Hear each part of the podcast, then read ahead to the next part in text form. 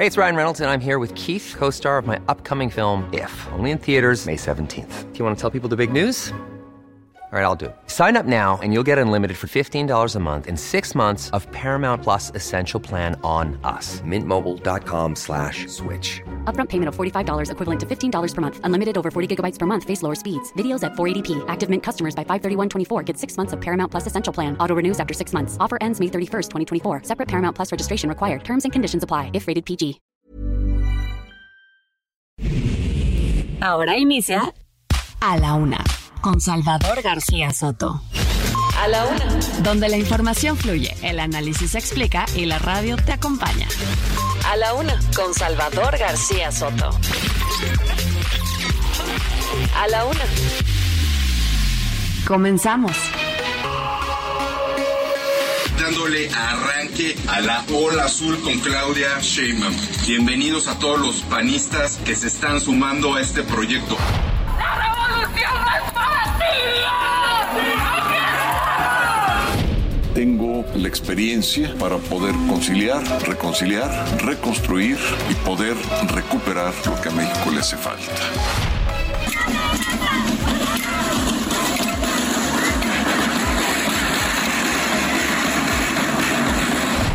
Yo pensaba que iba a ser un muy buen presidente.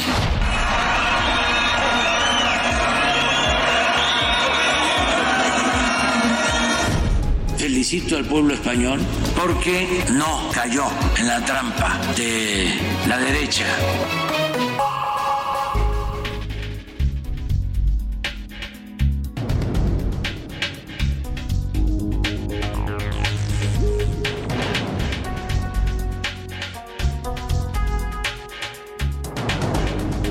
Tarde con un minuto, una de la tarde con un minuto. Bienvenidas, bienvenidos a la una con Salvador García Soto en el Heraldo Radio. A nombre del titular de este espacio, el periodista Salvador García Soto y de todo este gran equipo que hace posible día a día este servicio informativo. Yo soy José Luis Sánchez Macías y le voy a informar en esta tarde del lunes, lunes 24 de julio, en pleno periodo vacacional veraniego. Estamos saludándolo y bueno, pues arrancando este espacio informativo que día a día traemos un grupo de profesionales hacia usted a través de las, de las ondas gercianas y también de las formas digitales que Heraldo Media Group tiene para usted. Mucho que platicarle en este fin de semana bastante movidito que ya se terminó y que bueno, pues nos hace arrancar también con todo esta semana. Hay mucho que contarle en este lunes.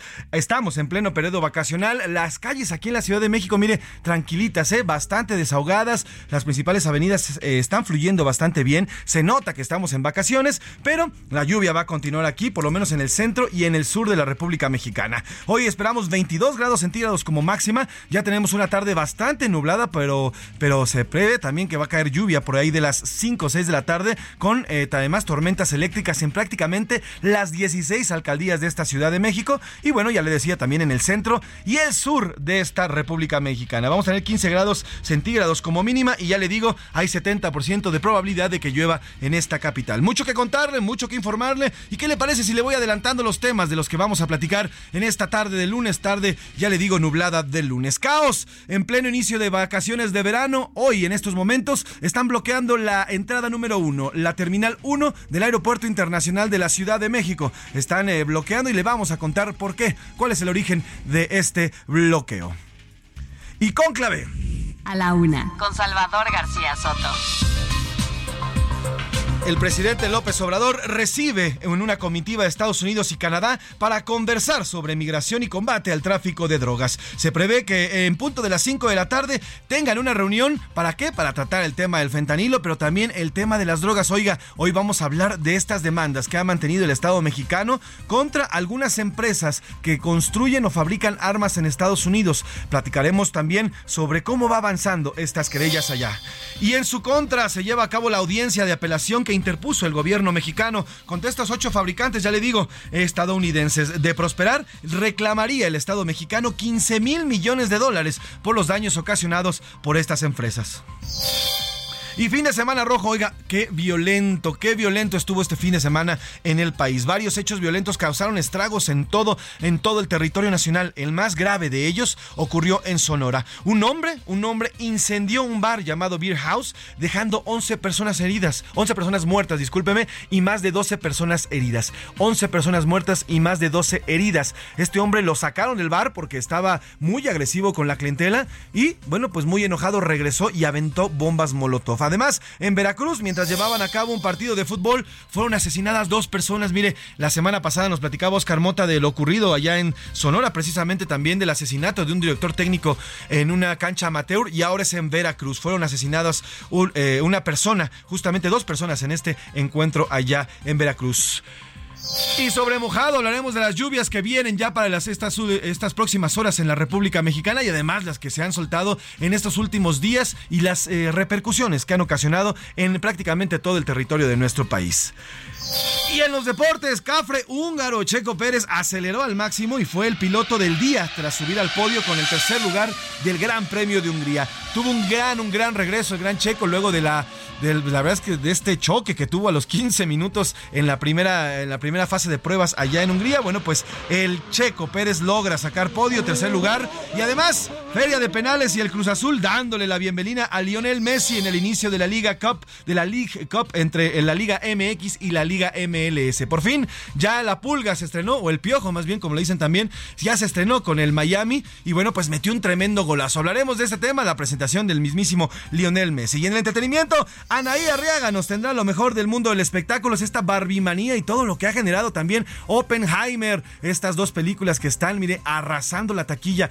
Es un fenómeno, además, que le está, pues, le está salvando la industria cinematográfica luego de la pandemia, las, luego de las dos años de pandemia que vivimos los cines, fue, unos, fue una de las actividades más dañadas y más golpeadas por esta falta de, actividad económica. Y bueno, pues por fin ya las, los cines, las salas cinematográficas vuelven a tener estas cifras multimillonarias en cuanto a la venta de boletos en el mundo y bueno, pues con estos dos estrenos. Como ve, tenemos un programa bastante, bastante nutridito con muchos temas que contarle y le iremos ampliando a lo largo de estas dos horas sobre más de lo que vaya ocurriendo en México, también en el mundo y en el, a lo largo y ancho de esta República Mexicana. Sin nada más eh, que adelantar, ¿qué le parece si vamos a las preguntas del día? Porque como siempre le digo, este programa es nada, absolutamente nada, sin usted.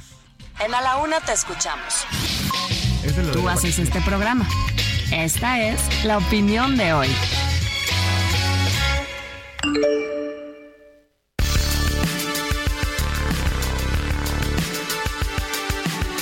Y tenemos tres preguntas interesantes para este lunes para arrancar de semana y una vez más la violencia fue protagonista del fin de semana. Sin embargo, la situación ya ha escalado a niveles a niveles eh, nunca vistos. Ya se lo contaba y más adelante se lo voy a ampliar. Un hombre atacó un bar en Sonora arrojando varias bombas Molotov provocando la muerte de 11 personas. Además, en Veracruz fueron asesinadas eh, también dos personas luego de un partido de fútbol y esto lo estamos viendo en prácticamente todo el país. El encrudecimiento de la violencia, pero ya no por parte del crimen organizado, sino de los mismos civiles que están atacándose entre nosotros.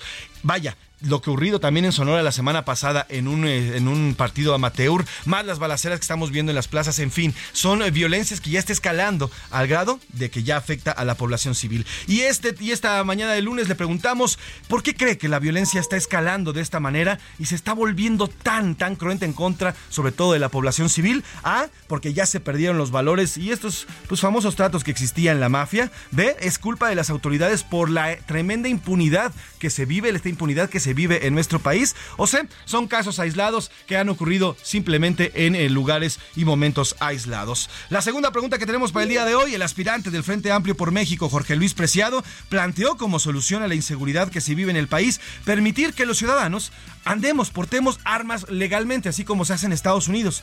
Ante esto y esta, pues esta propuesta que hace, por cierto, un aspirante para contender a la candidatura presidencial de, eh, de la Alianza del Frente Amplio por México, yo le pregunto, ¿cómo considera este planteamiento? ¿Está usted a favor de este planteamiento de eh, que los mexicanos podamos portar armas para defendernos ante una inacción del gobierno? Ah, sí, yo estoy de acuerdo, así nos podemos defender y no depender de las autoridades que están prácticamente eh, inexistentes mal generaría más, violencia, la violencia genera violencia y sé, quienes se deben defender, quienes nos deben defender, no están sirviendo en estos momentos. Y ya por último, estamos en plena temporada de vacaciones, formalmente arrancó el pasado miércoles con las salida de los niños y niñas de las escuelas de educación básica. Sin embargo, hoy ya se siente, ahora sí, por lo menos en la Ciudad de México, la vacación. Se siente la falta de, pues, de transeúntes, también se siente menos movimiento. Y bueno, pues ante este ya inicio formal del periodo vacacional, yo le pregunto, ¿usted qué va a hacer en estas vacaciones?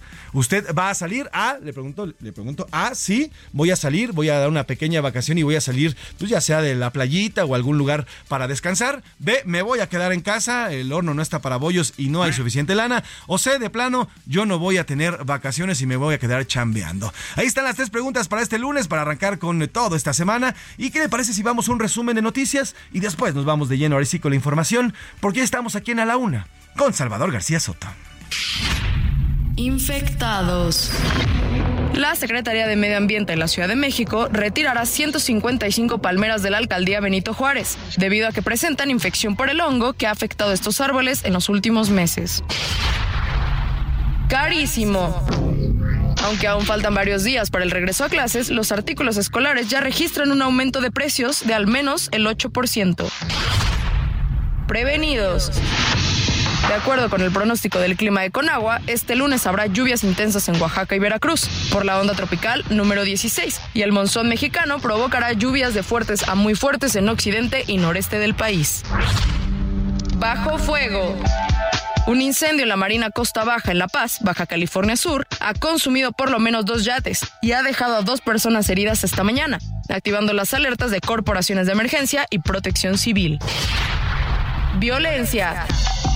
Al menos cinco presos fueron asesinados y otros 11 resultaron heridos en enfrentamientos armados entre grupos de presos ocurridos el sábado y domingo en una cárcel de la ciudad ecuatoriana de Guayaquil.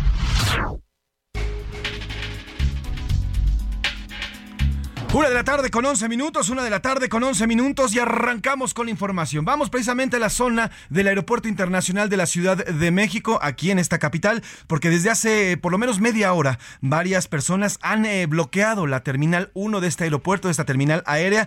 ¿Qué están exigiendo? Vamos directamente a esta parte con Israel Lorenzana, mi compañero motorreportero, que como siempre está siguiendo la nota en la calle. ¿Qué exigen, mi querido Israel? Buenas tardes y por qué es este bloqueo? José Luis, muchísimas gracias. Un gusto saludarte esta tarde. Estamos ubicados en la entrada principal a la Terminal 1 del Aeropuerto Internacional de la Ciudad de México. Fíjate que son personas con discapacidad que pertenecen a la Asociación Lesión Medular México, quienes están bloqueando el acceso a esta terminal aérea están pidiendo que el gobierno pague los tratamientos que ellos necesitan de células madre, que solo aplican en Madrid, España, y que tienen un costo de aproximadamente 200 mil pesos, José Luis. En ese sentido, bueno, pues han estado intentando dialogar con las autoridades para que ellos se hagan cargo de este tratamiento y bueno, pues hasta este momento no han tenido una respuesta por parte de las autoridades. Aquí en esta entrada, a un costado del circuito interior, ya el personal del aeropuerto ha implementado un operativo un operativo de traslado para los usuarios de esta terminal aérea, los están llevando a bordo de las unidades del aeropuerto y también elementos de la Secretaría de Seguridad Ciudadana han implementado este operativo en apoyo a los usuarios de esta terminal 1 del aeropuerto. Muchos contratiempos en materia vehicular a través de la zona del circuito interior, una larga fila de vehículos prácticamente desde la zona del eje 1 norte hasta este punto con dirección hacia Oceanía, así que bueno, pues hay que anticipar su paso por varios minutos y pedirles a nuestros amigos que tienen un vuelo programado, pues que chequen el estatus de su vuelo, aunque bueno, pues este operativo aparentemente está rindiendo frutos, aún así hay retrasos para algunas personas que llegan corriendo hasta esa entrada de la Terminal 1 del aeropuerto capitalino. Pues José Luis, la información que yo te tengo esta tarde. Isra, más o menos en esto que nos narras y nos eh, cronicas muy bien, ¿qué, cuántos, eh, ¿cuántos usuarios has visto que han tenido que mover en estas camionetas de la Secretaría de Seguridad? Más o menos cuántos has visto y qué han dicho estos usuarios ante, las, ante este bloqueo.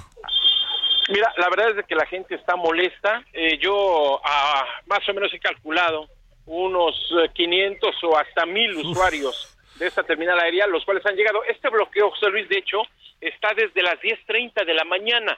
Estamos hablando ya de algunas horas en las que, bueno, pues la gente ha tenido que llegar corriendo porque el transporte público o los propios taxistas no pueden ingresar, llegan hasta el circuito interior y aunque ahí tenemos un operativo por parte de las autoridades, Aún así, bueno, pues por supuesto tiene que llegar corriendo para no perder su vuelo, José Luis. Pues estaremos pendientes, Isra. Gracias por el reporte. Te pido que te mantengas por ahí y cualquier información nueva hacemos en contacto de inmediato contigo. Que tengas buena tarde, Isra, y estamos en contacto. Seguimos al pendiente. Buenas tardes, José Luis. Buenas tardes. Pues ahí está. Si usted tiene un viaje planeado en estas eh, próximas horas, tome precauciones, tome debidas providencias, porque ya ve, están, en, están bloqueando totalmente la terminal número uno del Aeropuerto Internacional de la Ciudad de México. Ya aerolíneas como Aeroméxico está dando sus informes. Eh, por ejemplo, en la cuenta oficial de Aeroméxico dice, debido a la presencia de manifestantes, los accesos a la terminal 1 del aeropuerto se encuentran afectados, por lo que te recomendamos tomar precauciones y revisar tu vuelo. Así que bueno, pues si usted, le repito, tiene algún vuelo aquí en la Ciudad de México, en la terminal número 1, bueno, pues ponga mucha atención porque hay manifestantes y se está poniendo feo la cosa en cuanto a la entrada. Son elementos de la Secretaría de Seguridad eh, Ciudadana de la capital las que están ayudando a ingresar a los usuarios, pero por lo pronto, pues no se puede, no se puede ingresar, digamos, de manera con automóvil o con algún taxi. Así que, bueno, pues eh, aguas si usted tiene algún vuelo. Y precisamente hablando de este aeropuerto, fue reportado, mire, el robo de un avión que supuestamente estaba resguardado en los hangares del Aeropuerto Internacional de la Ciudad de México. Se trata de un British Aerospace modelo BAE, serie 800. El dueño, quien está eh, denunciando este robo, asegura que ya no estaba su avión cuando acudió a la zona. Denunció el caso ante la Fiscalía General de, la Ciudad de México y bueno, pues ya se está buscando este avión. Así que bueno, pues eh, hay que estar al pendientes, vamos a estar al pendiente sobre este reporte. Imagínense, se robaron ahora otro, otro avión del Aeropuerto Internacional de la Ciudad de México. Y cambiamos tema porque, bueno, pues mire, agarramos precisamente un avión y nos vamos hasta Estados Unidos porque hoy, hoy este lunes se lleva a cabo la audiencia de apelación que interpuso el gobierno mexicano contra ocho fabricantes de armas estadounidenses. Esto luego de que la Corte de Distrito de Boston, Massachusetts, desechó el año pasado la demanda contra ocho fabricantes de armas. Al respecto, Alejandro Celorio, consultor jurídico de esta de la Secretaría de Relaciones Exteriores, dijo que ya es una victoria esta apelación porque ya impactó en el medio. De prosperar, se reclamarían, y escuche bien, 15 mil millones de dólares por los daños ocasionados por parte de esta empresa. Así lo dijo el consultor jurídico de la Secretaría de Relaciones Exteriores. El simple hecho que la comunidad en México, en Estados Unidos y en el mundo preste más atención a estos argumentos legales ya es una victoria en sí misma. No judicial, pero hablemos de una victoria en términos de narrativa. Las armas están en México no por generación espontánea, sino por la irresponsabilidad de las empresas que permiten que los criminales puedan acceder a ellas en los Estados Unidos se cubra por los daños, las empresas demandadas cubran los daños sufridos por el gobierno de México por el tráfico ilícito eh, generado por sus prácticas negligentes. El gobierno de México ha gastado cerca de 15 mil millones de dólares, eh, arribita del 5% de su Producto Interno Bruto, en responder a la violencia armada generada por el tráfico ilícito de armas. Pues ahí está lo que dijo eh, el señor Alejandro Celorio. Pero vamos al contacto con Diana Martínez, eh, reportera de Heraldo Media Group y que ha seguido de cerca este tema desde que inició esta querella ahí en Estados Unidos contra estas empresas fabricantes de arma. Diana, querida, ¿cómo estás? Buena tarde. Cuéntanos en qué va y qué significa si de verdad es una victoria, como lo está diciendo Celorio, esta apelación. ¿Cómo estás? Bonito lunes, Diana. Así es, José Luis. Buenas tardes. Pues el gobierno mexicano defendió este lunes ante tres jueces de apelación en Boston, Massachusetts, la demanda que presentó contra fabricantes de armas. Ya lo habíamos adelantado en la edición de hoy de El Heraldo de México que el equipo legal insistiría en que la Ley de Protección de Comercio Legal de Armas, conocido como placa por sus siglas en inglés de Estados Unidos, que ofrece inmunidad a estas empresas, no se puede aplicar por daños ocurridos fuera de ese país. Otro de los argumentos del gobierno federal eh, que fueron presentados presentados por los abogados Steve Shadowin y Jonathan Lowy es que pues si la ley placa eh, se utiliza en este caso, pues el gobierno de México puede también citar algunas excepciones y el litigio tendría que seguir su curso. En conferencia de prensa eh, virtual, Alejandro Celorio, consultor jurídico de la Secretaría de Relaciones Exteriores y quien también estuvo presente en esta audiencia que se realizó en la Corte Federal de Apelaciones del Primer Circuito de Estados Unidos, con sede en Boston, pues explicó que la legislación estadounidense establece que una ley tiene efectos extraterritoriales solo si ésta lo señala de forma explícita. Sin embargo, pues Placa no indica que las empresas de la industria de armas tienen inmunidad por daños causados en otros países. Entonces, este fue uno de los argumentos. También eh, señaló que la Corte de Apelaciones podría tardar entre seis u ocho meses en analizar los argumentos escritos y orales para emitir una resolución.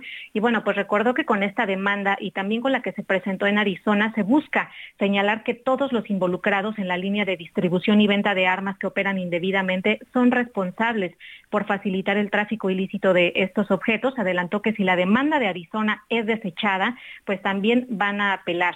Eh, al ser cuestionado sobre este monto que tú ya mencionabas, eh, que, que, se solicita en la demanda como indemnización, pues dijo que el gobierno ha gastado cerca de 15 mil millones de dólares en responder a la violencia armada generada por el tráfico ilícito de armas. Esto, José Luis, representa poco más del 5% del Producto Interno Bruto.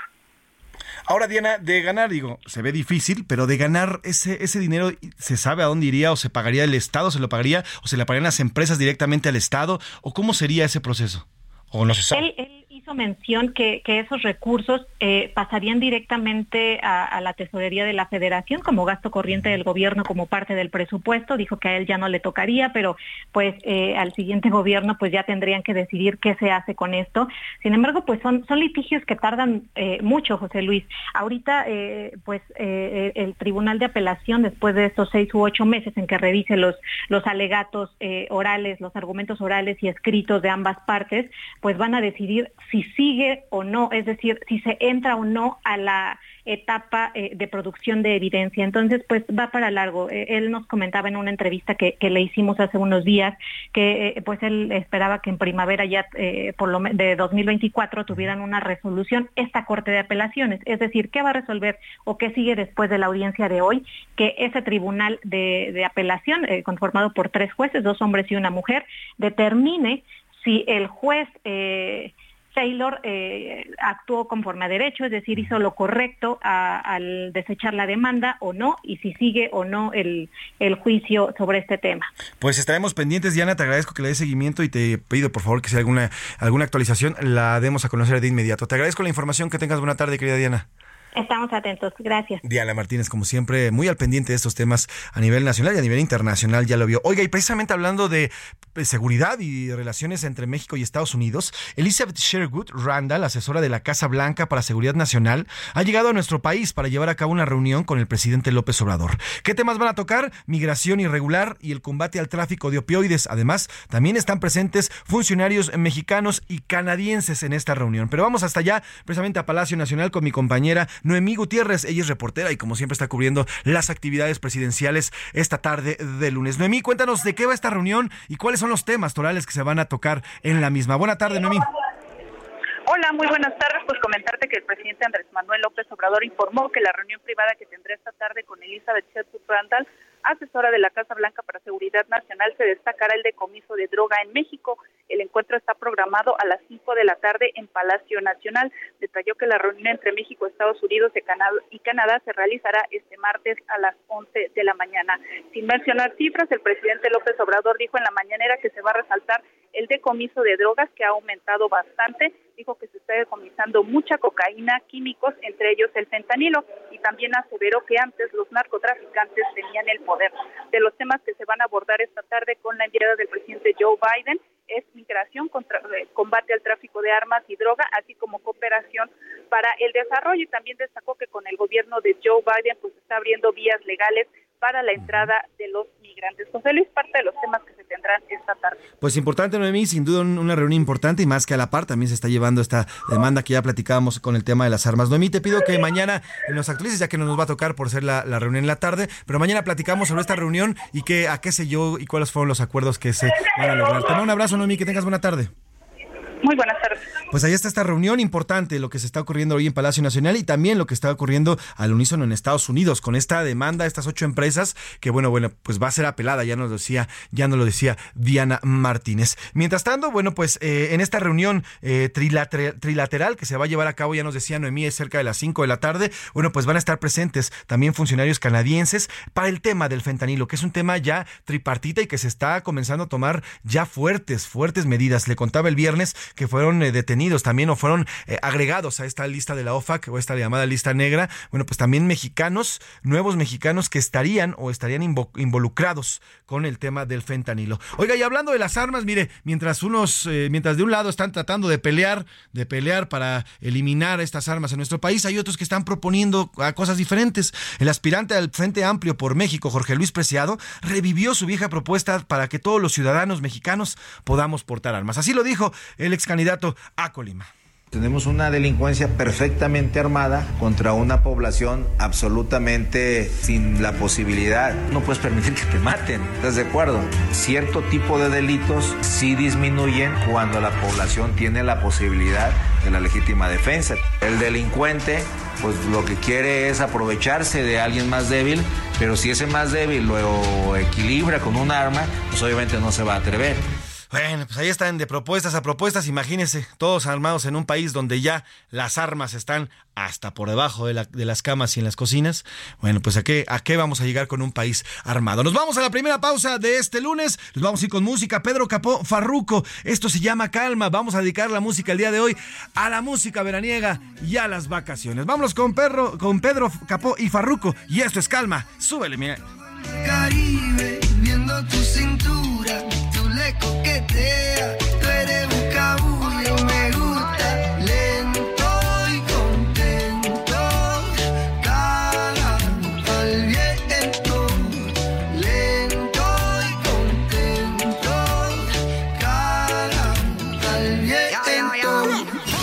No le cambies, estás en A la Una con Salvador García Soto.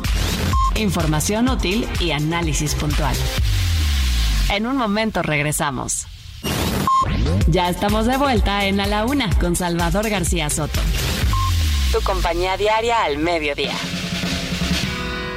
La rima de Valdés. ¿O de Valdés la rima? Eres nuestro mero mero y nuestro ídolo eres. Eres el gran Checo Pérez, pero llegaste en tercero. Seguro tendrás un pero y una justificación Verstappen es un cañón. Llegó primero en Hungría, pero nos diste alegría con tremendo carrerón. Que tus triunfos hagan eco. Ya se me ocurrió una idea. Que a Verstappen la diarrea le ataque, querido Checo, o que maneje Pacheco y se estampe en una curva. Sé muy bien que te perturba. Sabemos que no es tu compa, que se le rocen las pompas y le rechifle la turba. Y si no jala, Chequito, ninguno de estos consejos, mejor no te hagas despejo. Así que mejor te invito a que bajes del carrito. Si te gustan las carreras, ahí te va una de a de veras, la carrera en la polaca, pues tu nombre ya destaca. Tendrías votos que no vieras. ¿Y por qué no en la elección para darles un quemón te vienes de candidato. Tú ya sabes de traición, siempre es la misma canción, corcholata o taparrosca, y pa' que no te haga mosca el que siempre se te cuelga, Verstappen será muy belga, aquí ni quien lo conozca.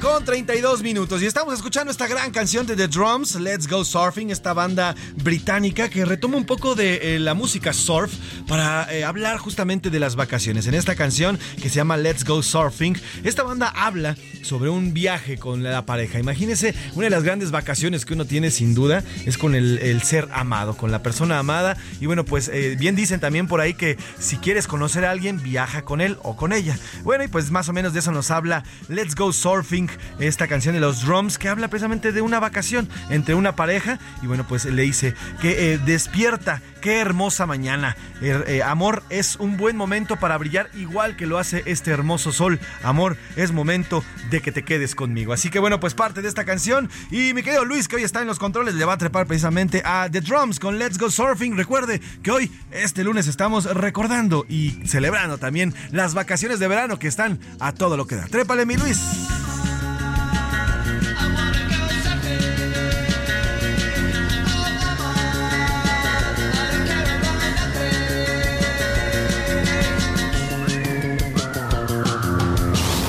La una con Salvador García Soto. ¡Ey! ¡Un pendejo sacaron del antro y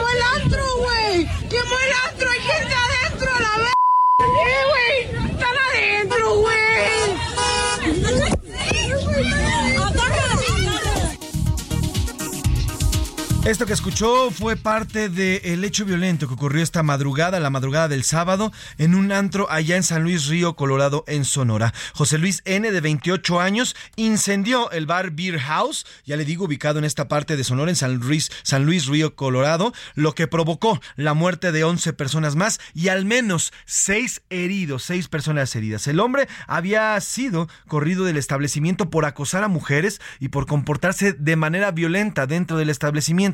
Al ser echado se molestó, se fue, regresó a los pocos minutos con una camioneta y arrojó así como está escuchando, arrojó bombas Molotov, provocando, ya le digo, la muerte de al menos 11 personas. Vamos precisamente hasta allá, hasta Sonora con mi compañero y amigo Gerardo Moreno, corresponsal de Heraldo Media Group, que nos cuenta, híjole, de este hecho, no sé cómo describirlo. Gerardo, ¿cómo estás? Buena tarde. Hola, ¿qué tal? Buenas tardes, qué gusto saludarlo y también saludar a todo el auditorio.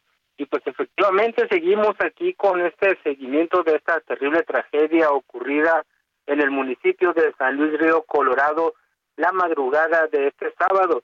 Platicarle que lo más actual es que la Fiscalía de Sonora informó que ya oficialmente comenzó el proceso judicial en contra de José Luis N., quien es el probable responsable de provocar este incendio en un bar en San Luis Río Colorado la madrugada del sábado, que como bien adelantabas, terminó con la vida de 11 personas. Esto al momento de que ya un juez liberó la orden de aprehensión en su contra que fue ejecutada durante esta mañana.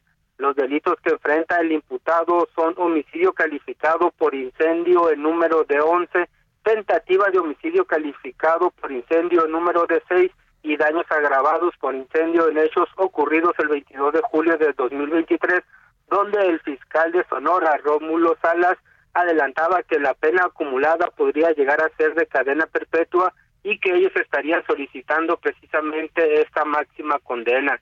La fiscalía detalló que pues reguló recabar los datos de prueba necesarios para que el juez correspondiente otorgara esta orden de aprehensión contra José Luis, quien te platico tiene tan solo 28 años de edad y ya se le señala como el probable responsable de este incendio que terminó con un saldo de cuatro mujeres y siete hombres sin vida, además seis personas lesionadas, de las cuales todavía al día de hoy cuatro siguen internados uno en un hospital de San Luis Río Colorado y tres más en un hospital de Arizona. Los hechos se registraron a la 1.33 horas del pasado sábado, momento en el que, pues, de forma intencional, el imputado provocó el incendio de este bar llamado Beer House, ubicado en la colonia comercial de San Luis, al arrojar y encender combustible en la puerta de entrada. Esto tras haber sido expulsado de este lugar por estar acusando a un grupo de mujeres.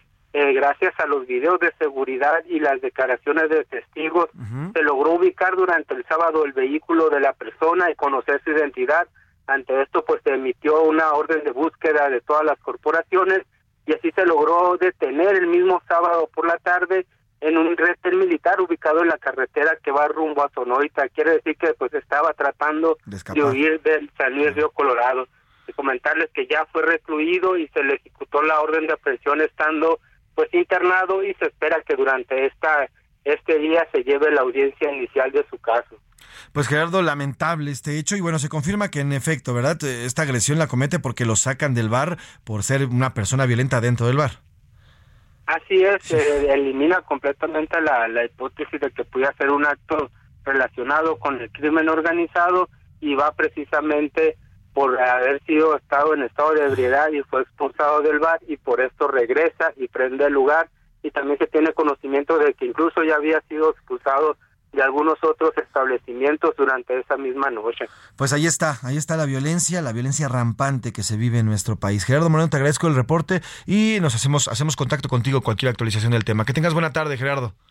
Claro que sí, buenas tardes a todos. Pues mire, mire, de Sonora nos vamos ahora hasta Michoacán, donde un día y otro también la violencia imparable. Vamos con Sergio Cortés, amigo y periodista independiente del artículo 7, que nos cuenta lo que ha ocurrido en Sinapecuaro, una pues una refriega bastante, bastante fuerte. Querido Sergio, ¿cómo estás? Buenas tardes, cuéntanos de esta, de esta violencia que se sigue viviendo en Michoacán. José Luis, ¿qué tal? Buenas tardes. Pues mira, sí, efectivamente, como comentas, otra vez iniciamos la semana con una racha de violencia. Ahora fue en la parte oriente de Michoacán, José Luis, donde desde aproximadamente a las 11 de la mañana pues comenzó a registrarse una serie de enfrentamientos entre grupos criminales en el municipio de Sinapecuaro y Álvaro Obregón, cercano al aeropuerto internacional de Morelia y en la autopista México-Guadalajara. Mira, los reportes oficiales dieron cuenta de que a mediodía de este lunes varios autos fueron quemados en las transitadas carreteras libre y la autopista que recorren pues, localidades y municipios de Morelia y minutos después se reportó los incendios de vehículos que se extendieron hasta el municipio de Indaparapeo, también conurbado con Morelia. Además circularon imágenes con llantas que los criminales dejaron para evitar el paso de las autoridades. También usuarios de las redes sociales pues compartieron videos de varias balaceras en la zona y también fuentes señalan que se trata pues de se trató de un fuerte enfrentamiento pues entre grupos antagónicos de crimen organizado que recorren esta parte de Michoacán. La Guardia Civil, José Luis Rápido te comento que informó en sus redes sociales eh, desplegaron un operativo, un fuerte operativo por tierra aire, aire, coordinados con la Guardia Nacional y el Ejército en los municipios señalados, y pues bueno, se supone que lograron contener los hechos. José Luis, no se habla, no se habla de personas que hayan perdido la vida, lo que sí es que también ya circula la información de que todo regresó a la normalidad, y se puede llamar así, eh, donde la gente pues está paniqueada, José Luis, por estos hechos que se registraron precisamente hoy lunes, inicio de la semana. Totalmente de acuerdo. Y pareciera que la normalidad, querido Sergio, allá, pues es estar espantados, vivir en miedo. Ya no existe otra normalidad allá en Michoacán, querido Sergio. Así es, fíjate que es muy lamentable lo que comentas, pero también es una realidad de lo que está pasando aquí en Michoacán, principalmente pues en las grandes ciudades como Uruapan, eh, Morelia, Zamora, donde son bastiones del crimen organizado y bueno, pues donde el gobierno dice que hace, pero no hace. Pues querido Sergio, te estaremos en contacto cualquier información que vaya surgiendo por allá y como siempre te, te agradezco el reporte y estamos pendientes también de que se publique en artículo 7. Que tengas buena tarde, querido Sergio. Buenas tardes, claro que sí, hasta luego. Hasta luego, Sergio Cortés, eh, periodista ya en Michoacán y además director de Artículo 7. Oiga, por cierto, cambiamos de información. En este, en este espacio le informamos del derrame que fue eh, reportado desde la semana pasada en la sonda de Campeche Ekbalam. Bueno, pues eh, hoy el presidente López Obrador se refirió precisamente a este tema y bueno, pues minimizó, como también lo hizo Pemex en un comunicado la semana pasada, en comunicado oficial sobre este derrame. Esto es lo que dijo el presidente hoy sobre este, este derrame de crudo que ha sido, que ha sido reportado desde la semana pasada y bueno, pues que le decía Pemex lo, lo disminuyó lo, y dijo que era mucho más pequeño de lo que se había reportado en un inicio. Esto es lo que, esto es lo que dijo hoy el presidente López Obrador una pequeña fuga ya disuelta de aceite, mucho, mucho, mucho, muy pequeña. ¿Cuántos kilómetros? 467 kilómetros. O sea, una exageración, un invento, una explosión de gas pero se dispersó completamente la molécula. Pues ahí está, dice muy, muy, muy, muy pequeña, dice el presidente López Obrador, pero mire, ya hay nuevas imágenes y precisamente para hablar de lo que está ocurriendo de esta mancha y estas imágenes que se están dando a conocer, saludo en la línea, le agradezco su tiempo y que nos tome la llamada a Guillermo, eh, eh, Guillermo Tamburini, él es investigador científico en materia ambiental, además de geógrafo e ingeniero cartógrafo. ¿Cómo está, ingeniero Guillermo? Buena tarde. ¿Qué tal? Buenas tardes. Estoy bien por aquí. Gracias, gracias por tomarnos esta llamada y por su tiempo. Eh, tenemos conocimiento que usted ya recibió nuevas imágenes de este, eh, eh, de este derrame que hoy el presidente López Obrador asegura que es muy, muy, muy pequeño. ¿Qué nos puede decir de estas imágenes y qué es lo que se puede apreciar en las mismas en cuanto a este derrame? Bueno, las, las imágenes más recientes, hemos seguido teniendo imágenes ópticas, ¿no? Son como fotografías, como las que podemos ver en, en Google Maps. Eh, esas hemos ido teniendo a diario y son las que nos han ido permitiendo casi a diario saber si la fuga y el derrame seguía activo o si en algún momento se había detenido. A pesar de que el primer y único comunicado de Pemex dijo que la fuga estaba plenamente controlada, no era lo que mostraban las imágenes hasta fecha del día 20, si no me equivoco, hoy es día 24. En el día 20, las imágenes ópticas es decir, las fotografías comunes desde el satélite nos permitían ver que aparentemente el, en día 20 se habría controlado la fuga. Sin embargo, sabemos que, el, hidrocarburo se mantiene en el agua, eh, se disuelve. El hecho de que se disuelva tampoco quiere decir que el problema está resuelto. Eh, se dispersa el problema, pero la contaminación sigue estando presente y afecta al medio. Pero la imagen que tenemos hoy, estamos a la expectativa de, conseguir alguna más, fruto de una colaboración eh, con otros colegas, es una nueva imagen de radar. Hasta la fecha de hoy solo disponíamos de una imagen de radar satelital, no una fotografía óptica, sino una imagen de radar que teníamos del día 12, que es la que nos había permitido inicialmente dar esa superficie cercana a los 400 kilómetros cuadrados que confirmó recientemente eh, la UNAM también, ¿no? Em, pero hoy tenemos una imagen nueva, porque no, esas no son diarias, son cada cierta cantidad de días. La imagen de hoy sigue mostrando una mancha importante, aproximadamente de 80 kilómetros cuadrados, eh, pero que aparentemente sí se estaría disolviendo. Para terminar esta pequeña locución, solo diré que lo que se puede observar habitualmente en la zona es que, si bien no son de este tamaño, pero parece que hay una cierta recurrencia de los derrames en esa zona. Más pequeños, pero con la imagen de radar son muy fáciles de observar y no son menores tampoco. Ahora, eh, nos dice ingeniero Guillermo que entonces e, esa zona en específico es constante que existan eh, este tipo de derrames y bueno, pues no los conocemos del todo entonces. O no se, son eh, informados. Eh, bueno, ahí hay que ir con, mucha cautela, porque eh, quizá a lo mejor si, si alguien o cuando estuvieron, si estuvieron en la rueda de prensa inicial o, en alguna de las informaciones posteriores, eh, mi experiencia es en campos petroleros, pero campos onshore, campos continentales. el trabajo es en campos continentales y con imagen satelital. En estas circunstancias, por casualidades de la vida terminamos trabajando con los colegas mexicanos y en una situación offshore, ¿no? Claro. Entonces, eh, ¿hasta qué punto es habitual que en ese contexto se den derrames y de qué magnitud? No soy la persona indicada para eh, decirlo con claridad. De acuerdo. en mi opinión, ¿Sí? dígame. No, no, dígame, dígame. en mi opinión y en mi experiencia en otros terrenos, me sorprende un poco eh, observar que varias plataformas muestran de modo recurrente derrames menores, ¿no?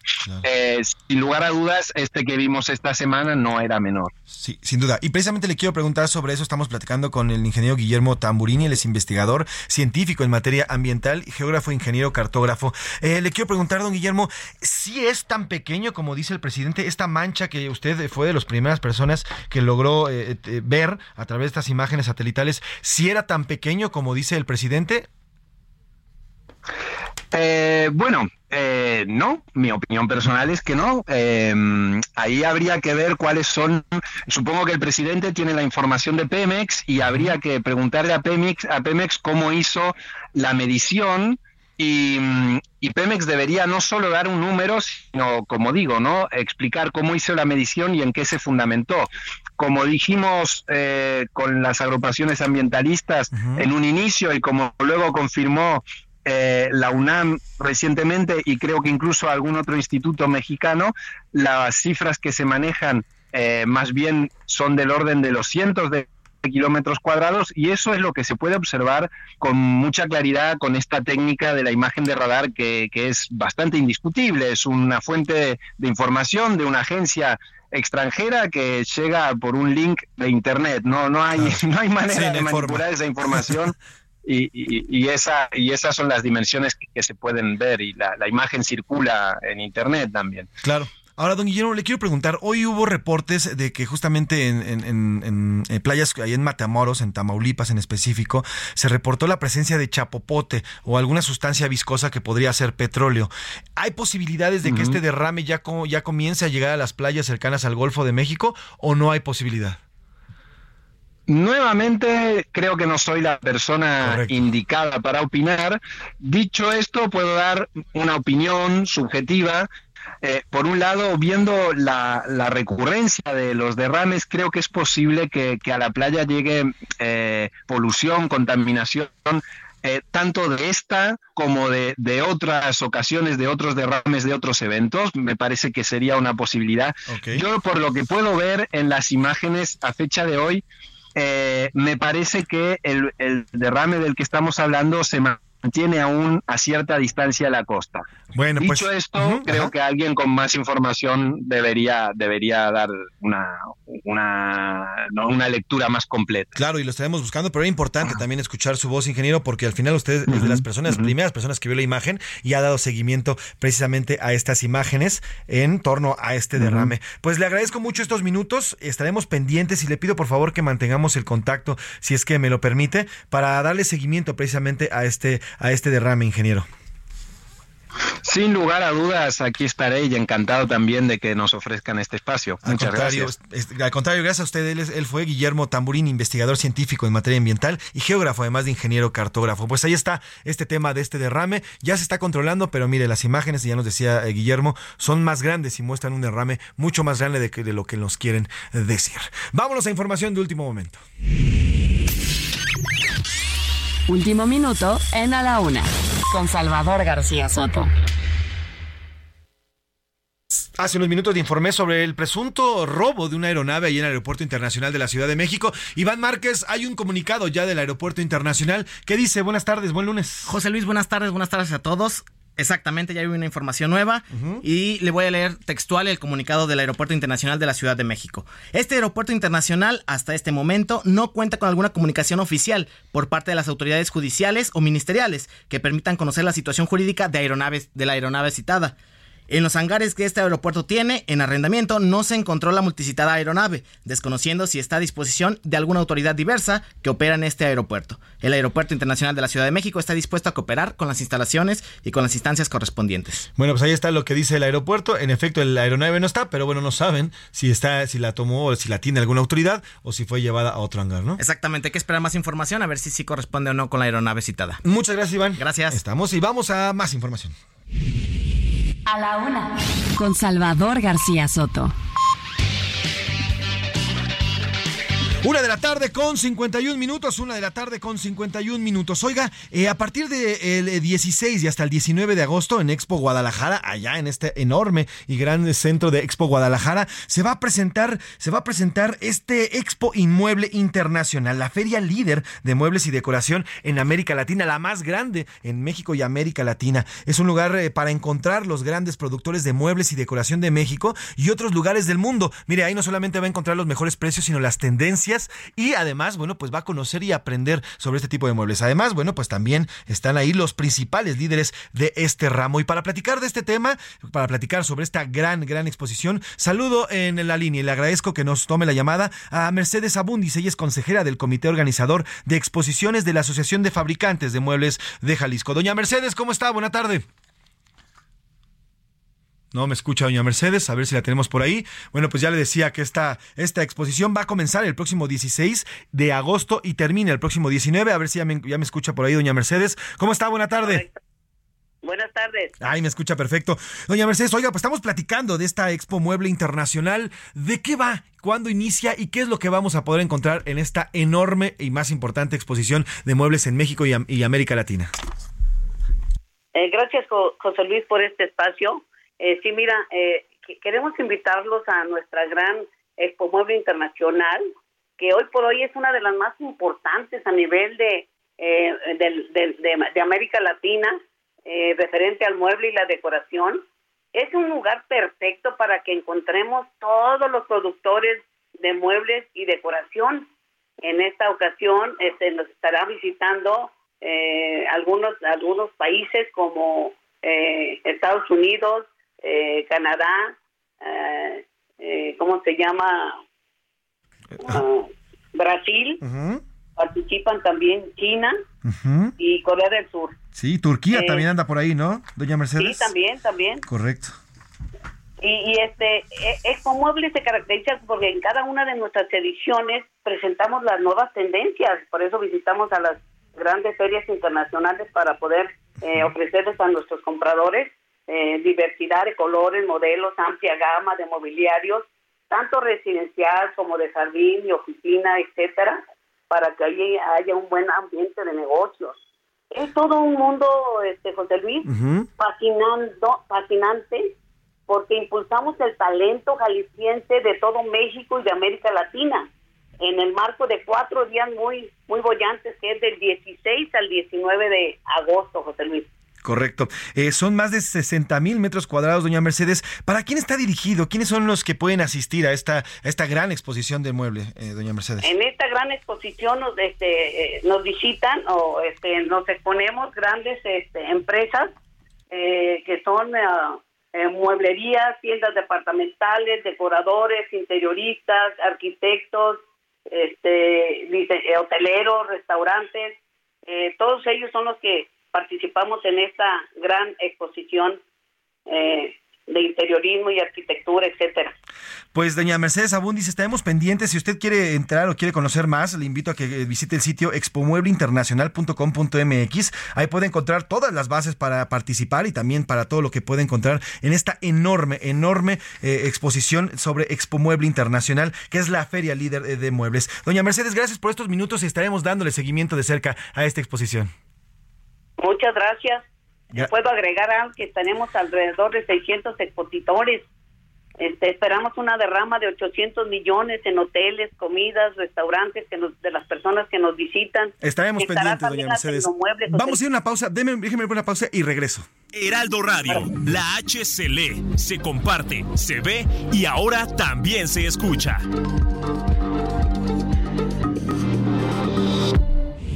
Ya inicia la segunda hora de A la Una con Salvador García Soto. A la Una, donde la información fluye, el análisis se explica y la radio te acompaña. A la Una con Salvador García Soto. A la Una. Comenzamos.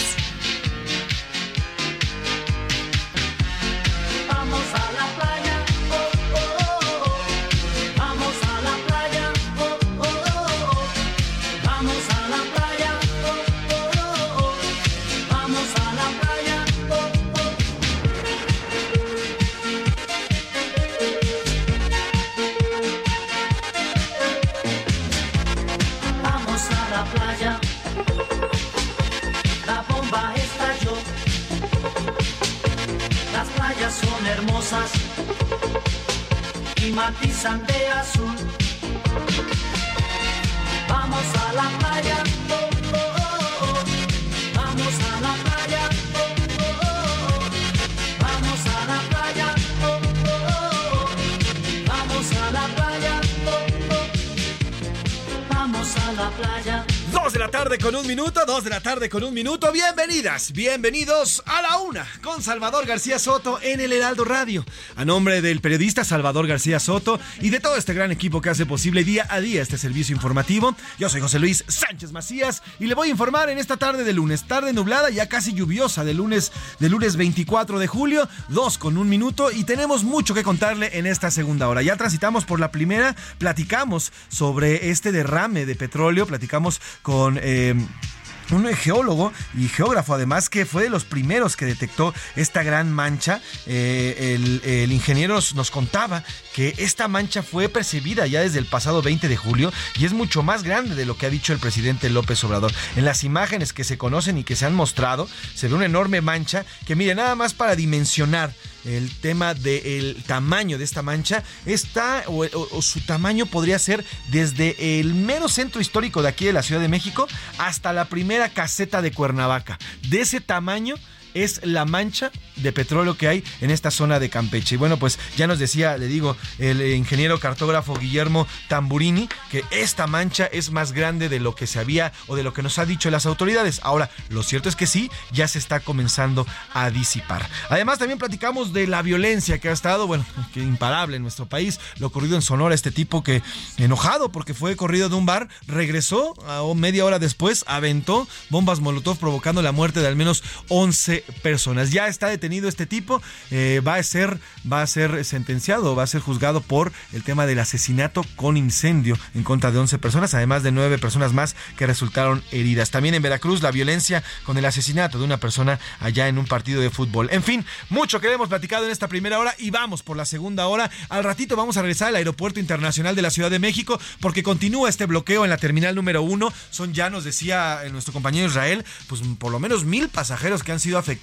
en esta zona del aeropuerto porque no pueden ingresar mediante sus automóviles o taxis. Tienen que bajarse eh, en, las, en las entradas de las terminales para caminar hasta su destino, es decir, hasta el aeropuerto. Y bueno, pues en esta segunda hora tenemos mucho más que platicarle, mucho más que contarle en esta segunda hora, pero antes estamos escuchando a los Joao con Vamos a la playa, una canción de 1983. Fue esta canción fue compuesta por Stefano Raggi junto con Carmelo de la Bionda y fue un éxito en muchos países de Europa en el verano justamente de este año. Los Joao la retomaron para traerla hacia México y hacia España y también en Latinoamérica y volverse el éxito que se convirtió. Es sin duda una de las canciones ícono de la época veraniega y también es un llamado para ir a la playa. Trépale, mi Luis, súbele, vamos a la playa. Qué rico estaría estar con las patitas, por lo menos ahí cerca de la playa o en la arena. Trépale, mi Luis. Vamos a la playa.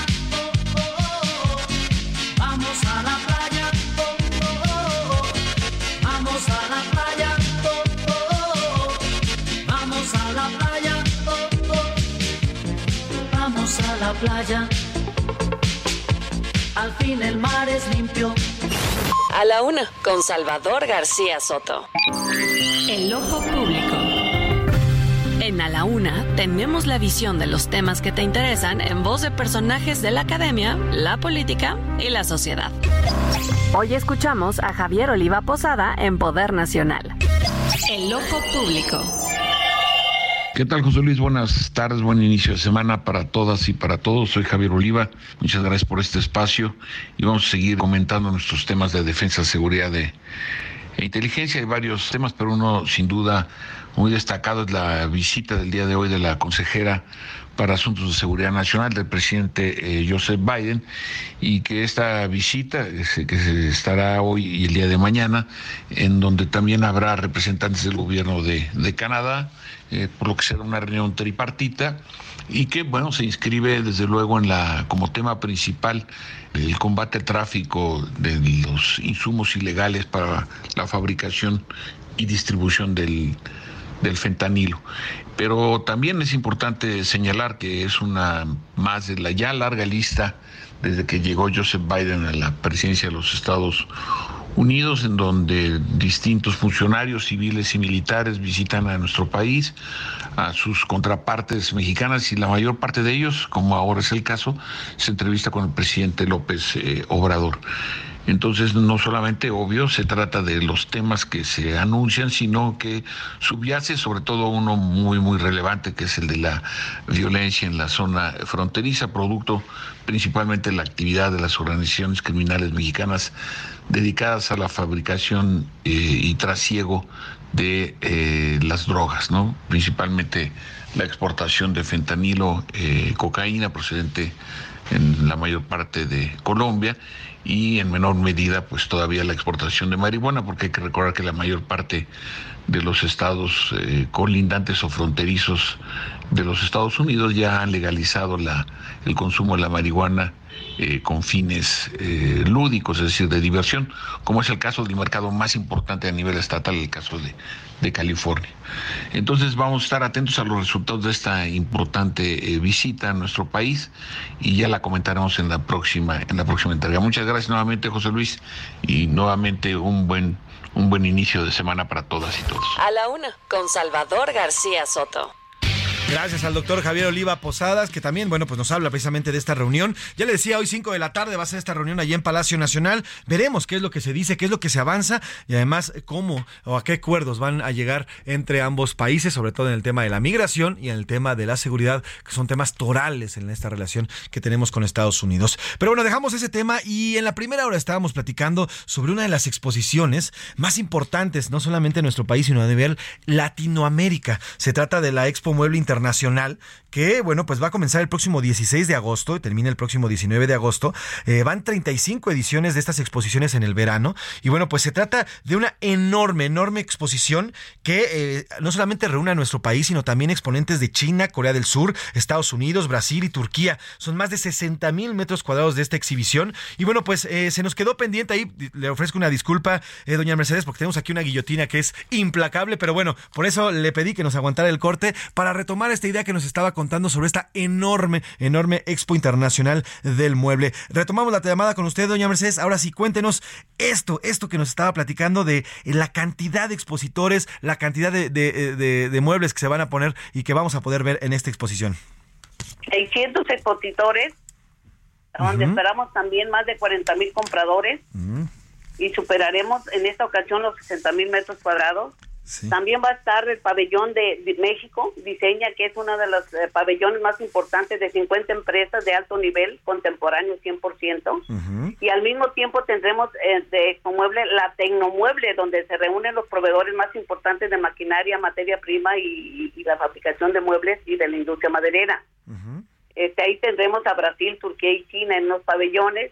Eh, también tenemos la novena edición de Encuentro Nacional de Interiorismo, y la premiación de la decimosexta edición del concursante del mueble del diseño es otra que tenemos en esta ocasión. Y bueno, este que nos acompañen, nos visiten del 16 al 19 de agosto y se pueden registrar en www.expomuebleinternacional.com.mx ojalá y todos puedan visitar. Es decir, es decir, doña Mercedes, no solamente se reúnen los mayores exponentes en cuanto al mueble, sino también en esta ocasión va a haber eh, proveedores de maquinaria para la materia prima y accesorios para la fabricación de los mismos.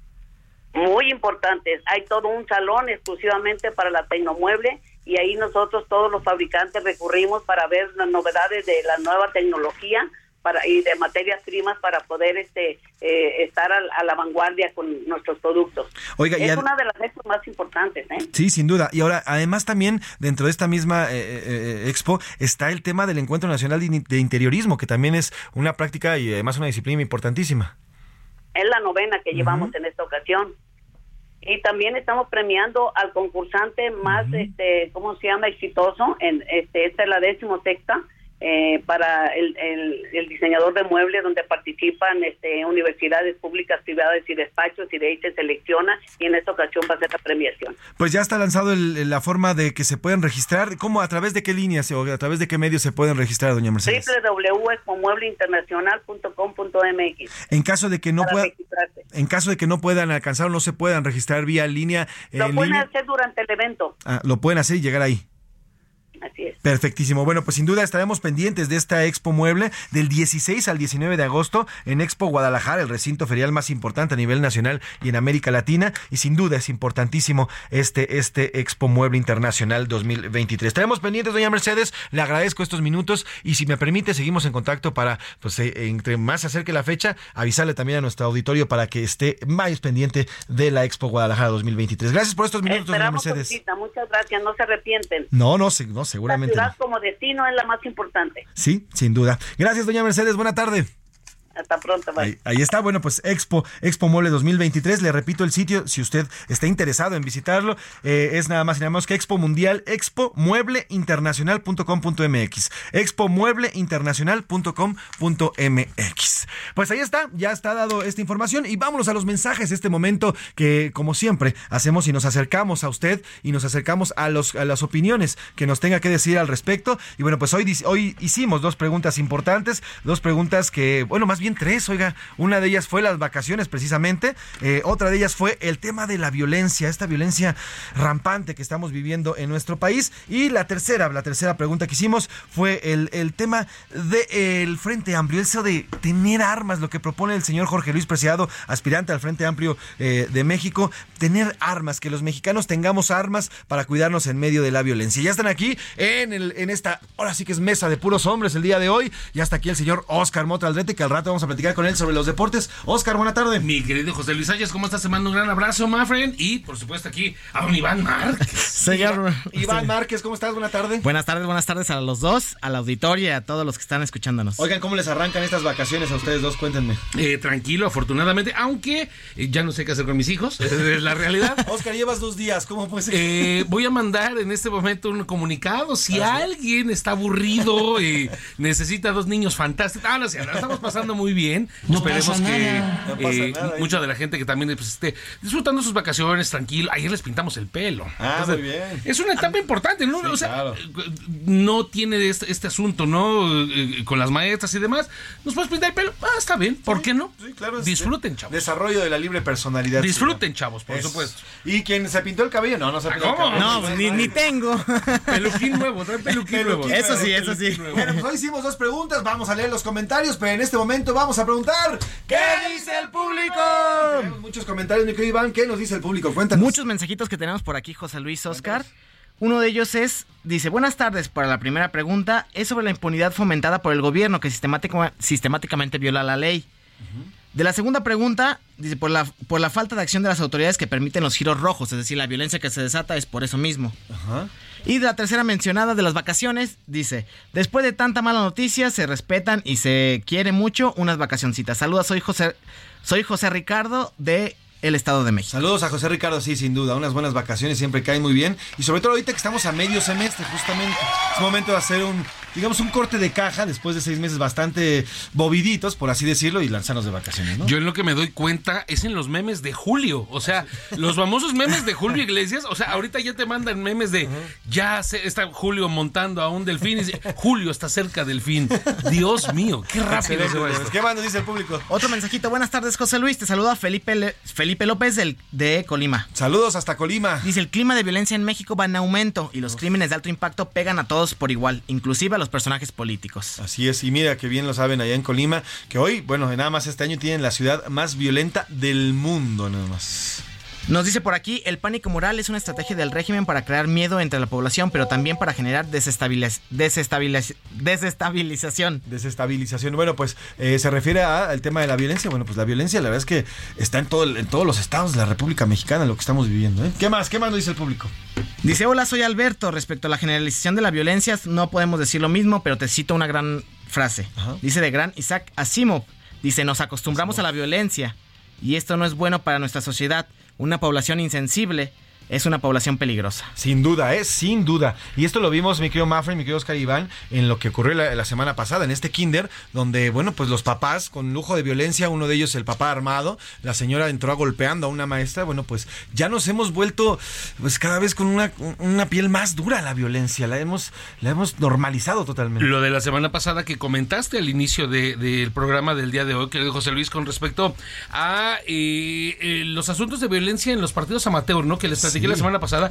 Y hoy reportas, ¿no? Yo iniciaste el programa reportando que en Veracruz también, ¿no? O sea. Es una situación verdaderamente alarmante que ya, en cualquier, o sea, jugando un partido, jugando, no sé, un partido de ajedrez, ¿no? La gente se puede molestar y, y, y te tira un balazo, lo Sí, que sea. es importante por eso está esto es lo que dice Asimov, eh, esa, esta reflexión que nos manda nuestro radio escucha, porque sí, porque eh, pues, hacer la parte de nuestro vivir y nuestro existir, no, no debe, no, no, no debemos concebirlo tal cual, ¿eh? Sí, ¿no? Y lo que dice Oscar es, es gravísimo. O sea, al final de cuentas, como en espacios deportivos ya se convirtieron en zonas de guerra. O sea, el espacio en el que tú te recreas y en el que dices, ay, voy a echarme una cascarita, básquetbol, ajedrez, fútbol, se convirtió en un campo de guerra. Pues, ¿cómo está eso, no? O sea, imagínate los adolescentes que estuvieran ahí, pues ya no van a querer hacer deporte y. mal, entendida completamente la pasión o el, el- el- el defender a tu equipo. el- o sea, lo platicamos la semana pasada, ¿no? Pues sí, va- vas a jugar fútbol, ¿no? A mí me tocó muchas veces, por ejemplo, en Iztacalco, en el tres veces glorioso Deportivo Leandro Valle, ¿no? Pues sí, o sea, ese es el partido, te, te peleas un- un- una bronca, digamos, este... De, Normal, por De así fútbol decirlo. callejero, ¿no? Ajá. Que sí tiene su... Pero ya cuando viene esta situación de atentar contra la vida de alguien, ¿no?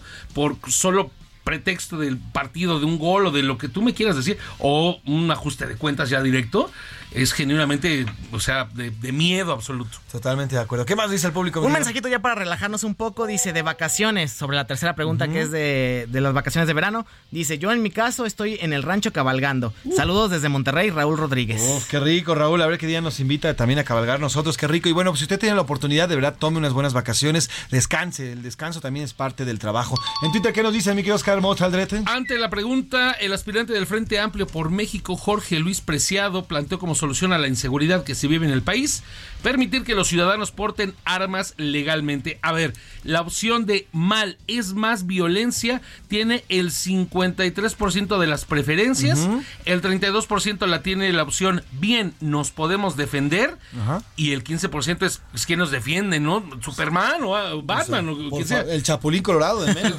de menos, ¿no? Calimán. Pero ahí el asunto, ¿no? O sea, creo que entre, no, no sé tú qué interpretación le darás, querido este, eh, José Luis, por supuesto, Iván, pero entre los que dicen, sí, por supuesto, vámonos a la guerra con todo y todo, y los que dicen, no, está ahí a la mitad, ¿no? Sí, pues sí. Gravísimo, pero es, es símbolo eso, de la violencia. eso. O sea, ya la gente está desesperada y ves un arma, tener ahí escondida.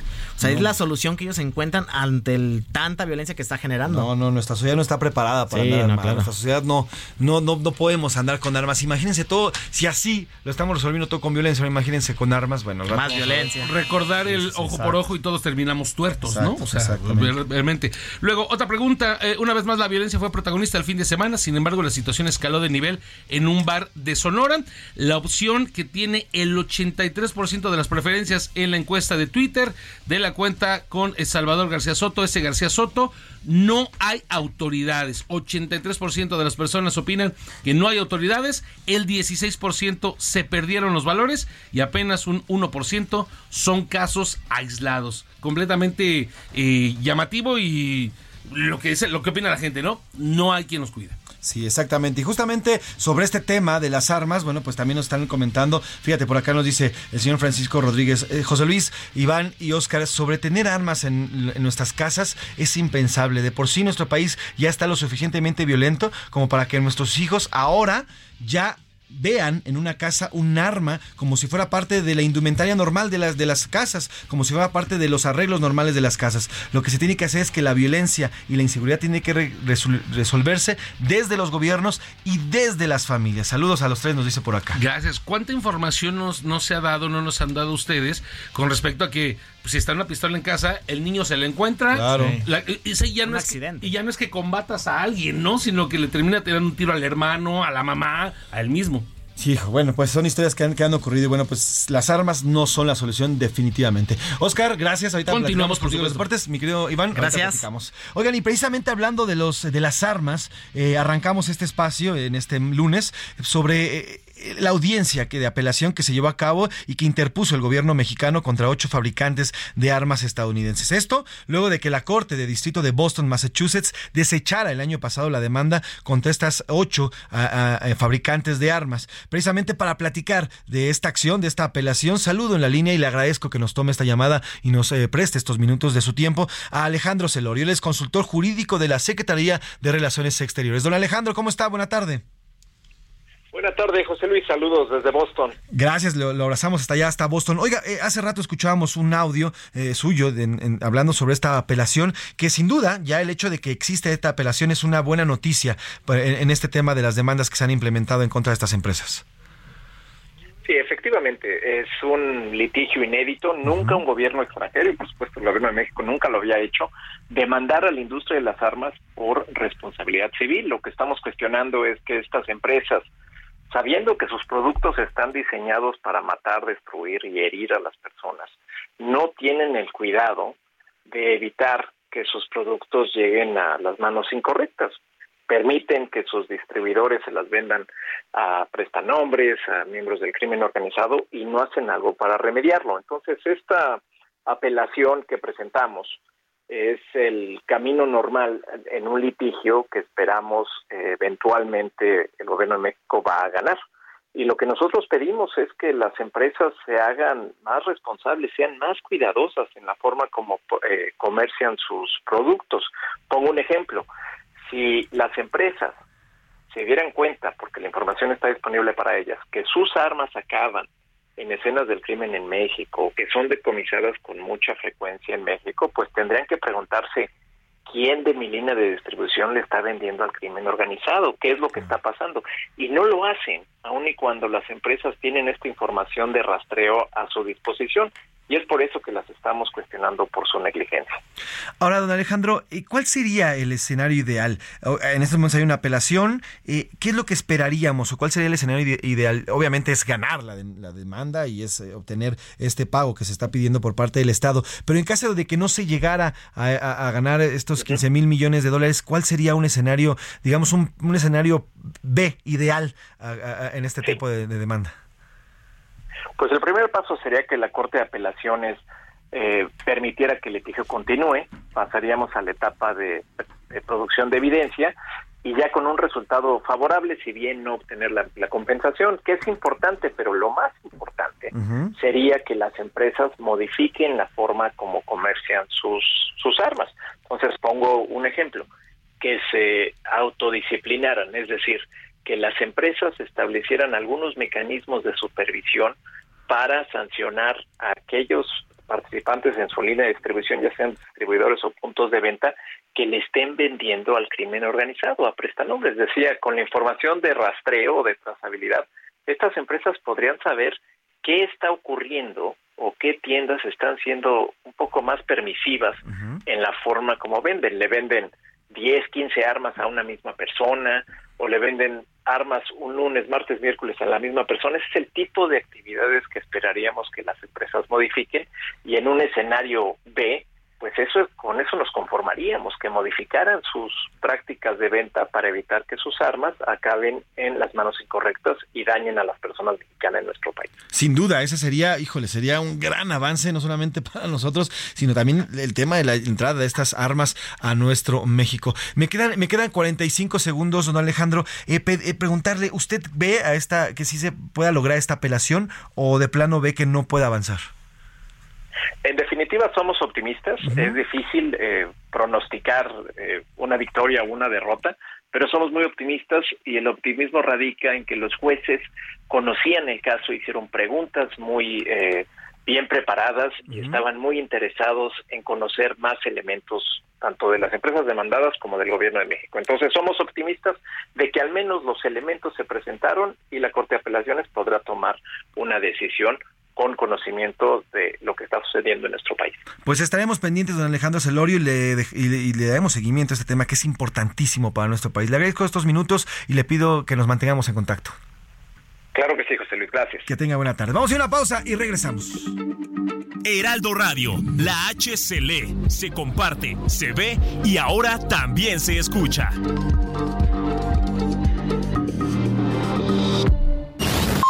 Ya estamos de vuelta en A la Una con Salvador García Soto. Tu compañía diaria al mediodía. ¿Quieres visitar el estado que lo tiene todo? Ven y vive Aguascalientes. Aquí encontrarás un estado seguro, con economía sólida, seguros médicos de calidad y una educación de primer nivel para ti y tu familia. Disfruta de sus increíbles paisajes, adéntrate en sus tradiciones y déjate sorprender por su exquisita gastronomía. Además, contamos con instalaciones de talla internacional para tus eventos y convenciones. Ven y descubre lo que el gigante de México tiene para ti.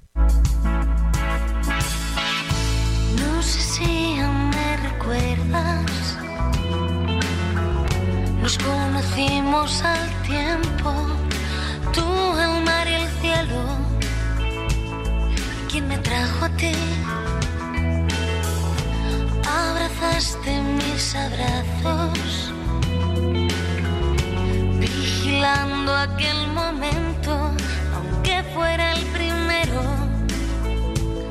y lo guardara para mí. Si pudiera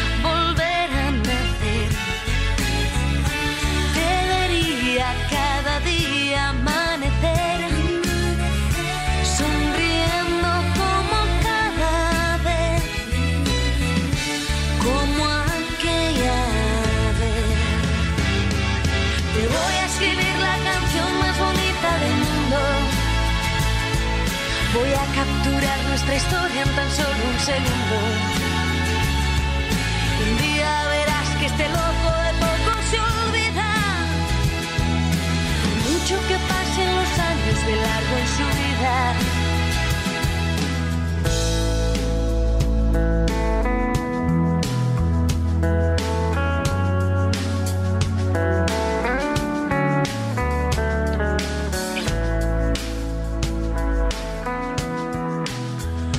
La tarde con 32 minutos, 2 de la tarde con 32 minutos. Continuamos aquí en A la Una con Salvador García Soto y yo soy José Luis Sánchez Macías y le estamos informando en esta tarde del lunes. Recuerde que hoy, hoy estamos celebrando además las vacaciones de verano que ya están todos a todo lo que da, los principales destinos de playa y también los de no playa, los de montaña, también, eh, también los pueblos mágicos se están abarrotando de, de pues, viajeros, de turistas mexicanos que han eh, decidido salir y viajar en esta hermosa República Mexicana que tiene mucho que ofrecer Y bueno, pues el día de hoy estamos recordando precisamente a las vacaciones que están, están en pleno apogeo. Esta es La Oreja de Van Gogh, una agrupación eh, española con la playa. Se lanzó en el año 2000 con el, el álbum El viaje de Copperpot. Este artista de La Oreja de Van Gogh, bueno, pues ya lo sabemos, desde mediados de los 90 hasta finales de los 2000 tuvo un gran auge con sus canciones y bueno, pues se convirtieron prácticamente en un clásico ya del pop, del pop español que ha llegado hasta nuestro, nuestro país. Así que trépale mi Luis, La Oreja de Van Gogh con la playa. Estamos recordando con esta música las canciones, las canciones de la vacación. Te voy a escribir la canción más bonita del mundo. Voy a capturar nuestra historia en tan solo un segundo.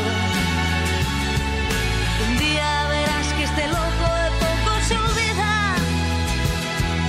Por mucho que pasen los años de largo en su vida. Y escribir la canción más bonita del mundo. Y voy a capturar nuestra historia en tan solo un segundo. Y un día verás que este loco de poco se olvida. Por mucho que pasen los A la una, con Salvador García Soto.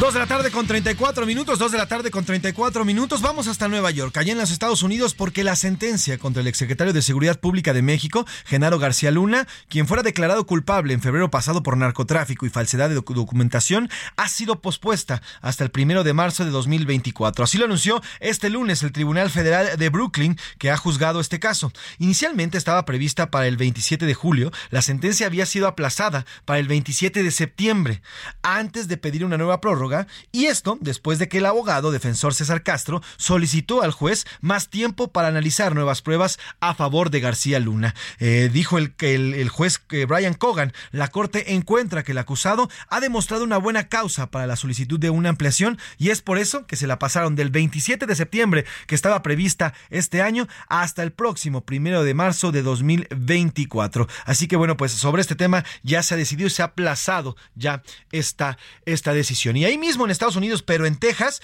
el gobernador de este estado, Greg Abbott, respondió a la amenaza del Departamento de Justicia de los Estados Unidos de demandar al estado por las boyas, estas que le platicamos la semana pasada, que implementó este gobernador, este gobernador pues, desquiciado, solamente a él se le ocurre poner una serie de boyas con púas a un río en el que las personas mueren por tratar de cruzarlo. Bueno, pues el, el Departamento de Justicia amenazó con demandar al estado de, eh, de Texas por las boyas que ordenó colocar en el río Bravo. Y bueno, pues el, el, eh, el gobernador eh, Abbott las defendió totalmente. Dijo que al hacerlo está impidiendo que los migrantes se jueguen la vida en las aguas del río Bravo. O sea, lo está volteando. En realidad, el señor Abbott lo que, dice, lo que dice es que es por el bien de los migrantes, para que no crucen los pobres migrantes, cuando en realidad lo único, lo único que están buscando es eso, es dañar a quienes intentan, a quienes intentan cruzar hacia el río Bravo. Y mire, eh, ya que andamos en temas internacionales, vámonos hasta España, porque bueno, pues en España hubo elecciones, eh, la derecha avanzó, avanzó en España, avanzó allá, el conservador Partido Popular ganó el domingo, este domingo, las elecciones generales de España, pero no logró eh, mantener el margen necesario para noquear al gobierno de coalición encabezado por el socialista Pedro Sánchez, lo que abre un periodo de incertidumbre y negociaciones que podría derivar en un, en un bloqueo político y la convocatoria de nuevos comicios. El 99.9% de las boletas contabilizadas, los dos principales partidos afianzaban su posición dominante en el Parlamento, aunque no alcanzaron los 176 escaños. Y la importancia, hemos dado seguimiento al tema de las elecciones allí en España precisamente porque se podría hablar de un regreso, un posible regreso de la extrema, de extrema derecha hacia nuestro, hacia nuestro país. Eh, perdón, hacia, hacia el país español que acaba de llevar las elecciones, eh, eh, le digo, este domingo.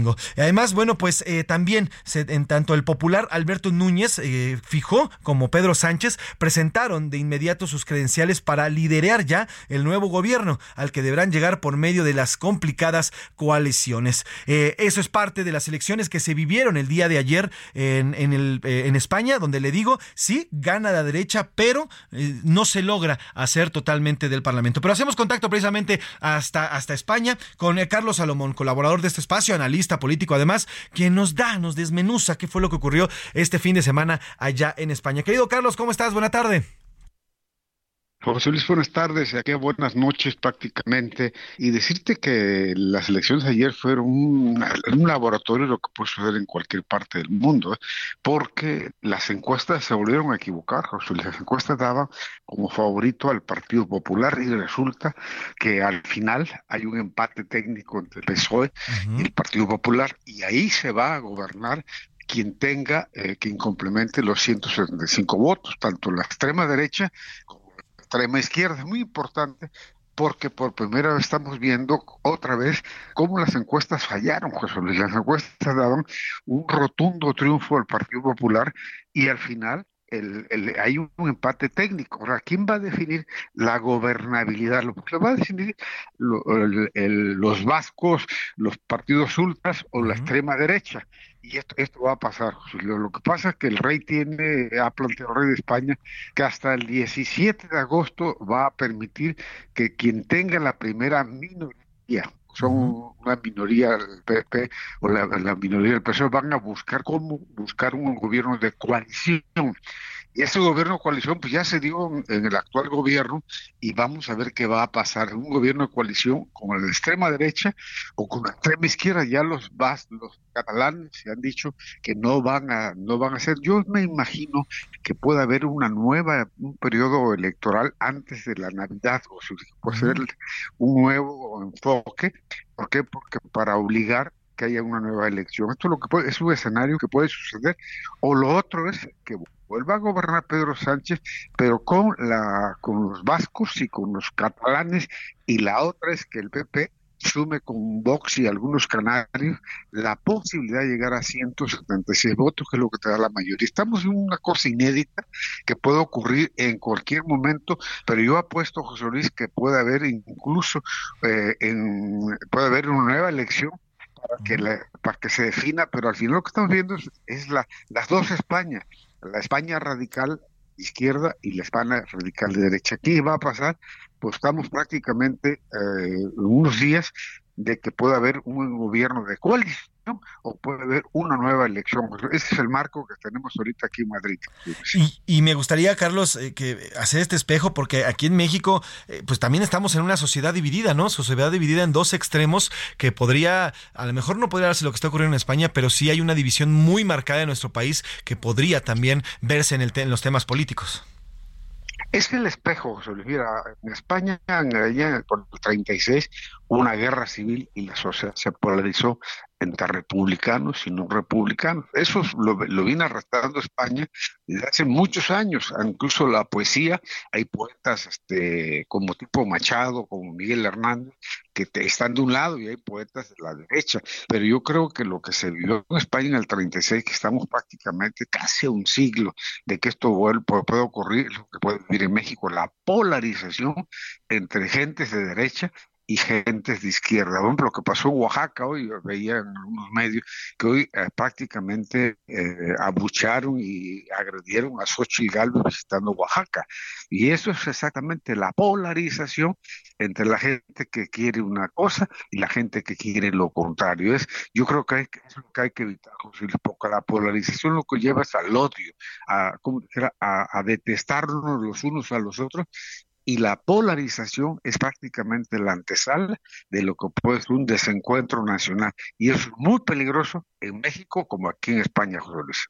Pues sin duda hay que, como dice el dicho, cuando vemos, cuando veas al vecino sus barbas a, a- a cortar, hay que poner las nuestras a remojar, querido Carlos, y sin duda, sin duda la división en un pueblo nunca, nunca es beneficiosa. Gracias por esta explicación, querido Carlos, y si me permite, estamos en contacto como siempre.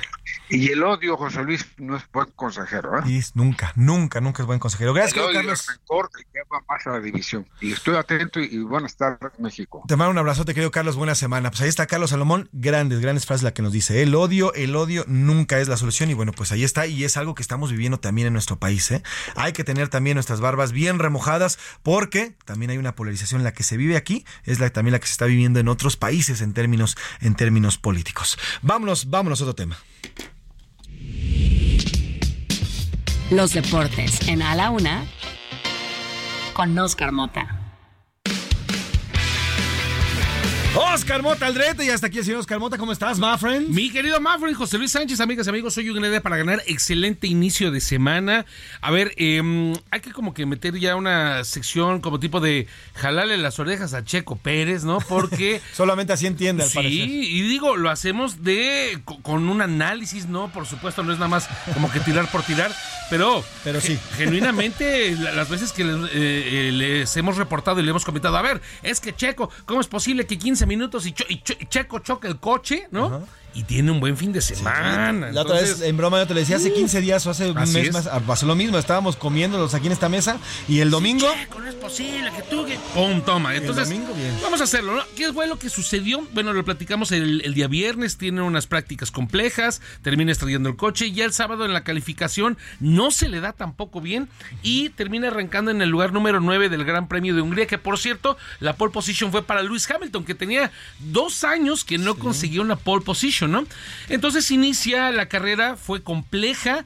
Hamilton, pues también se eh, inició la carrera picándose la nariz, porque en el momento que, que inicia la arrancada, pierde cuatro lugares. Eso es Sí, Hamilton. no, bueno. Viene Max Verstappen, toma ya la delantera y a partir de ahí, bueno, ni Dios Padre le va a quitar inclusive su tricampeonato, ¿no? ya, la realidad. ya también acaba el, con el, el torneo, ya seguramente va a ser campeón. El dominio es brutal. Lo interesante, obviamente, está pues en ver quién puede quedar subcampeón, ¿no? Eh, el año pasado se le fue a Checo Pérez, no lo pudo lograr pues, con, con Charles Leclerc.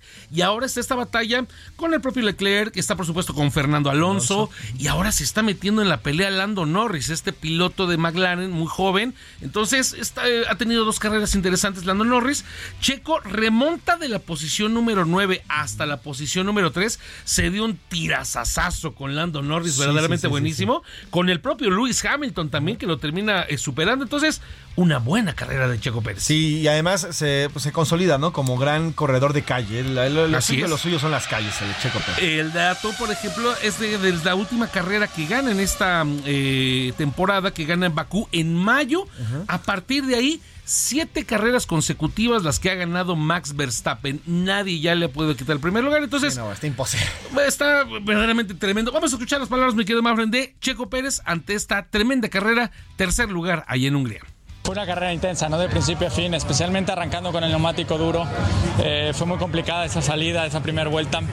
Eh, pero en general fue, una buena carrera, buenas batallas, eh, divertido, pero mucho calor dentro del auto. Estábamos a 40 grados pista y bueno, yo creo que dentro 50, 60 grados sin problema. Perdimos 3 kilos.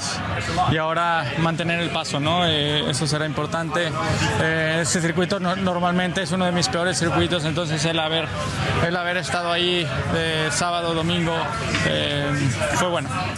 A ver, Mafren, amigos y amigas, acabamos de encontrar la solución a nuestros problemas.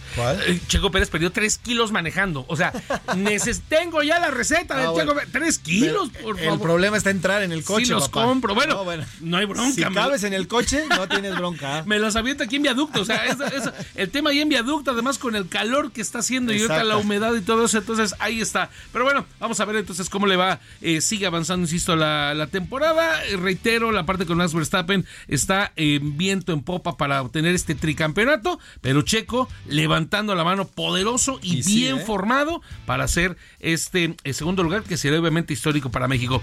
Pasamos al fútbol. A, A ver, ver. querido Mafren. La Messi. Alex Cup. Messi. ¿Te gusta la Alex Cup? Me gustó por Messi.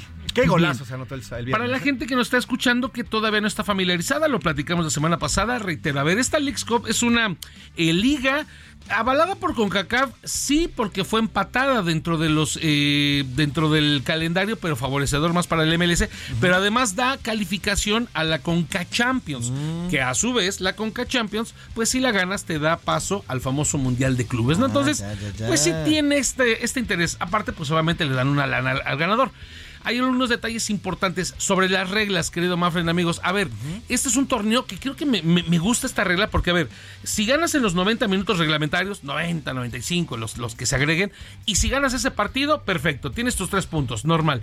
Pero si lo empatas, un punto para cada quien, que eso es lo que le normal, sucedió obviamente a, a Pumas de Montreal, pero inmediatamente te vas a tiros penales, o sea, ya no se juegan eh, tiempos, Mm. Tiempos extra, extras. te vas a los penales y ahí el que gana los penales, un puntito más. Entonces, Ah, está bien. me suena interesante. ¿Qué fue lo que sucedió? A ver, el fin de semana. Cruz Azul creo que tiene muchas cosas que destacar, ¿no? Muchas cosas que destacar. Sus títulos, las Cruz Azuleadas y además que le dio la bienvenida a Lionel A Messi. Messi. Cruz Azuleándola otra vez. O sea, pudo haber ganado rápidamente el equipo de Cruz Azul en el primer tiempo por lo menos 3 a 0. Mm, termina fallando. Entra después Messi, entra Sergio Busquets, van 1 a 1. Y en la última jugada del partido, tiro libre de Messi. ¡Vámonos! Golazo. ¡Golazo!